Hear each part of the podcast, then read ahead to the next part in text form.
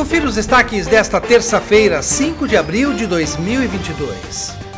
58 alunos do ensino médio da Escola Estadual Professor Dionete Calegaro Miori, no bairro Água Branca, foram homenageados pelo vereador Pedro Kawai na tarde de ontem pela realização de um projeto sobre gravidez na adolescência. Os estudantes das turmas do segundo e terceiro anos A e B confeccionaram cartazes e material de divulgação sobre formas de prevenção, riscos e cuidados com a gravidez na adolescência. Todo esse material foi exposto e distribuído no varejão do bairro Jardim Oriente.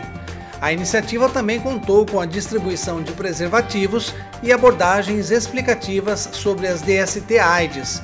Segundo o vereador Pedro Kawai, esse é um bom exemplo de como a teoria pode se transformar em prática e impactar positivamente toda a comunidade. E a Receita Federal prorrogou o prazo para entrega da declaração do Imposto de Renda 2022 para o dia 31 de maio. A decisão foi publicada hoje no Diário Oficial da União. Antes, a data final era 29 de abril. Além disso, o limite de entrega para quem pretende quitar o imposto a pagar por meio de débito automático a partir da primeira parcela também foi adiado para o dia 10 de maio. Antes do prazo era 10 de abril.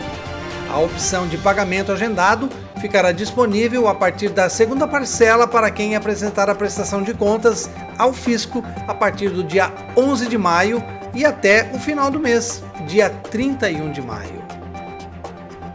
Acompanhe os nossos podcasts pela Rádio Kawai, disponíveis no Facebook, Instagram, YouTube e no Spotify.